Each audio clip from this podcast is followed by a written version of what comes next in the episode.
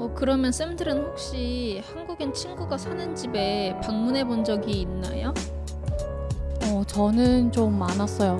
아무래도 한국인 친구를 좀 많이 사귀다 보니까 전에는 이제 설날이나 추석 때 집에 못 갔을 때 이제 한국인 친구들은 많이 초대를 해줬어요.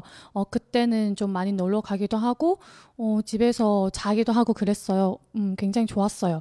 그래서 친구 부모님들도 보고, 어, 많이 좋아하시더라고요, 저요. 음, 그래서, 어, 그니까, 저도 만약에 여러분들, 그니까, 만약에 짧게 한국에 온다, 뭐, 유학, 뭐, 교환학생으로 왔다, 그렇게 생각, 그런 경우도 이제 중국으로 간다고 생각하지 말고, 방학기라던가, 그럴 때 중국으로 간다고 생각하지 말고, 최대한 한국에서 조금 더, 어, 긴 시간? 음, 조금 더 장시간 동안 좀 머물, 머물렀다가 가는 게 좋을 것 같아요. 그러니까 그 기회 언제도 올 수 있을지 모르니까, 그러니까 친, 한국인 친구들 집에도 가고, 친구들 어디 놀러도 가고, 어, 최대한 경험 많이 해보고, 후회 안 했으면 좋겠어요. 간혹 저도 주변 친구 보면은 딱 설이나 추석 되면은 무조건 집에 간대요. 근데 근데 사실 어떻게 보면은 어 만약에 어 교환 학생이 교환 학생이라던가 뭐 1년 유학 생활이다. 딱 1년 한국에 있, 있는 거다. 이런 경우에도 1년이잖아요. 한 번 가족들이랑 안 보낸다고 해서 뭔가 그렇게 막, 막 가족들 서, 서운하거나 그렇지 않을 거니까 차, 차라리 본인 조금 더 다양한 경험 해보고 또 한국 한국에서 설 어떻게 지내는지 뭐뭐 추석 어떻게 지내 보내는지 그거 한번 경험해봤으면 좋겠다는 생각. 어, 되게 아쉬운 거예요. 친구는 다 가니까. 어, 근데 저는 여기서 친구들 만나고, 어, 이렇게 보내는 건 우리하고 다르구나. 우리, 우리나라하고 다르구나. 그런 것도 좀 느끼면서 조금 더 다양한 경험 좀 쌓, 쌓아 나가, 쌓아 갔으면 좋겠어요. 음, 맞아요. 저도 만약에 중국 친구나 다른 외국인 친구들이 저희 집에 와도 돼? 이러면 저는 선뜻 흔쾌히 그래, 우리 집에 와. 이럴 것 같아요. 그래서 방금 문화쌤이 말씀하신 것처럼 방학이 되고 나서 바로 중국에 가는 것보다 학교 수업 외에 할 수 있는 것들, 뭐 한국인 친구랑 놀거나 한국인 친구 집에 가보거나 진짜 한국에서만 느낄 수 있는 것들을 충분히 다 느끼고 누리셨으면 좋겠어요. 네, 그러면 할루쌤은 한국인 친구 집에서 주무신 경험 있나요? 어, 저는 있죠. 근데 저는 문화센처럼 뭐 많은 친구들 집 한국인 친구 집에서 자는 건 아니지만 그래도 그 그래도 하, 경험이 있긴 있어요. 근데 저는 개인적으로 살짝 불편했어요. 어, 왜요? 일단 그러니까 저만 가는 게 아니니까 친구들이랑 같이 가는 거라서 음. 한국인 친구들이랑 같이 가는 거라서 좀 불편한 게 거기는 뭐 여자 여자들끼리 뭐 다섯 명 여섯 명 같이 있으면은 뭐 같이 바닥에 자요.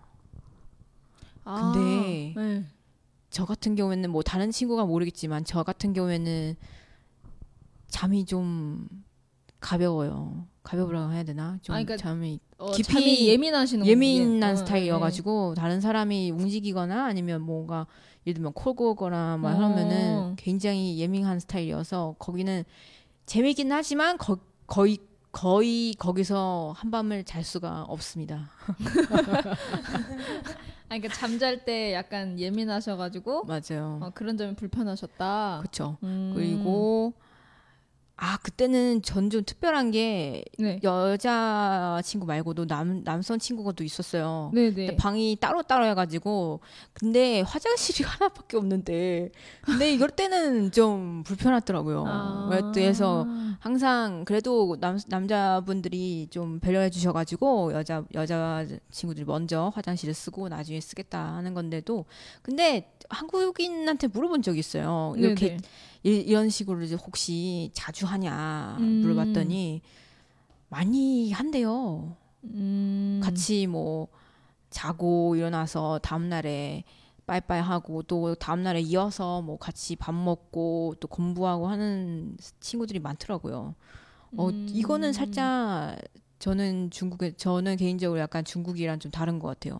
중국에서는 네. 저는 뭐 못했 아, 해본 적 없지만 누구의 친구 집에서 자고 뭐 막 술 먹고 자고 뭐 다음날 아침에 뭐 입고 있고 하는 게 저는 없어가지고 어, 그런 점이 신기하셨구나. 네 그리고 심지어 거기서 만약에 그 친구 집에서 부모님까지 계시면은 네네네 와 대박인데 근데 그때는 그 친구 그 지인 초대해 주신 그 친구의 부모님이 아침에 오히려 아침을 너무 맛있게 해주셨어요. 음. 아침밥까지 챙겨주셔가지고 어, 너무 진짜 이거는 저한테는 문화 충격이었어요. 어... 그래도 재미긴 재밌었어요.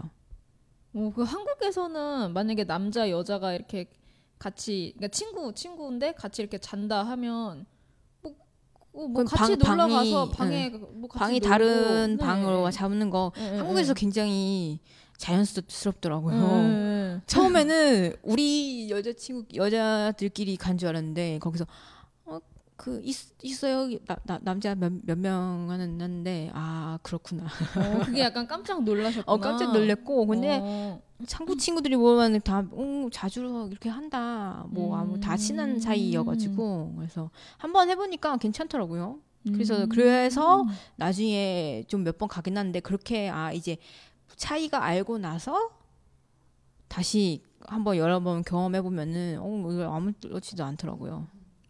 음. 적응한 거네. 어, 적응됐어요. 적응됐어요. 그러면 그 경험 외에 한국인 친구 집에서 잤을 때와 그 중국에서 잤을 때 약간 그런 문화 차이에 대해서 혹시 느낀 게 있나요?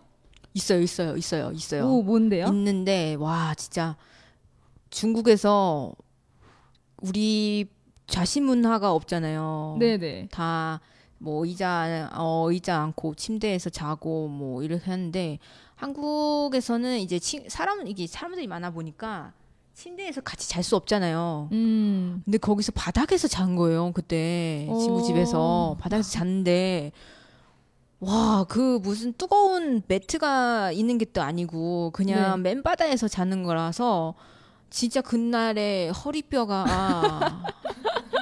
허리 허리랑 꼬리뼈가 정말 나간 줄 알았어요. 어. 그리고 그 베개도 네. 많이 없, 없는 상태에서도 많이 없는 상태인데 그냥 네네. 그냥 하더라고요. 뭐 베개 없이. 와 이거 좀 충격이었어요. 문화 쌤은요? 어... 있어요?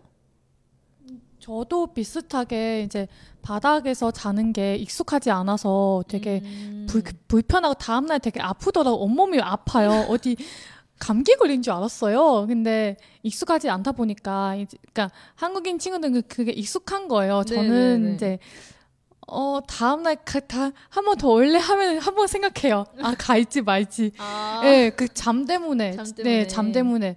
그래서 찜질방 사실 저도 잘 못 자요. 가서 잘못 어, 자는 편이에요. 허리가 아파서요? 허리, 예, 그러니까 어, 아파가지고 뼈랑 그 바닥 너무 잘 닿아서 음. 예, 그 딱딱하잖아요. 이게 잘 안 돼요. 저는. 그 한루 쌤도 아마 비슷할 거예요. 웬만한 중국인 친구들은 아마 예, 그러니까 바닥에서 자는 거 익숙하지 않을 거예요. 그 음. 대부분 침대에서 자니까. 어, 한국인 입장에서는 요즘 거의 침대를 많이 쓰긴 하는데 뭐 땅바닥에서 자도 이렇게 뭐 괜찮아 약간 이런 주의예요. 뭐 음. 편하고 그리고 저희 엄마 아빠는 침대가 있는데도 바닥이 편하시다고 해가지고 매트리스 깐 다음에 또 바닥에서 주무시거든요. 허리는 괜찮으세요?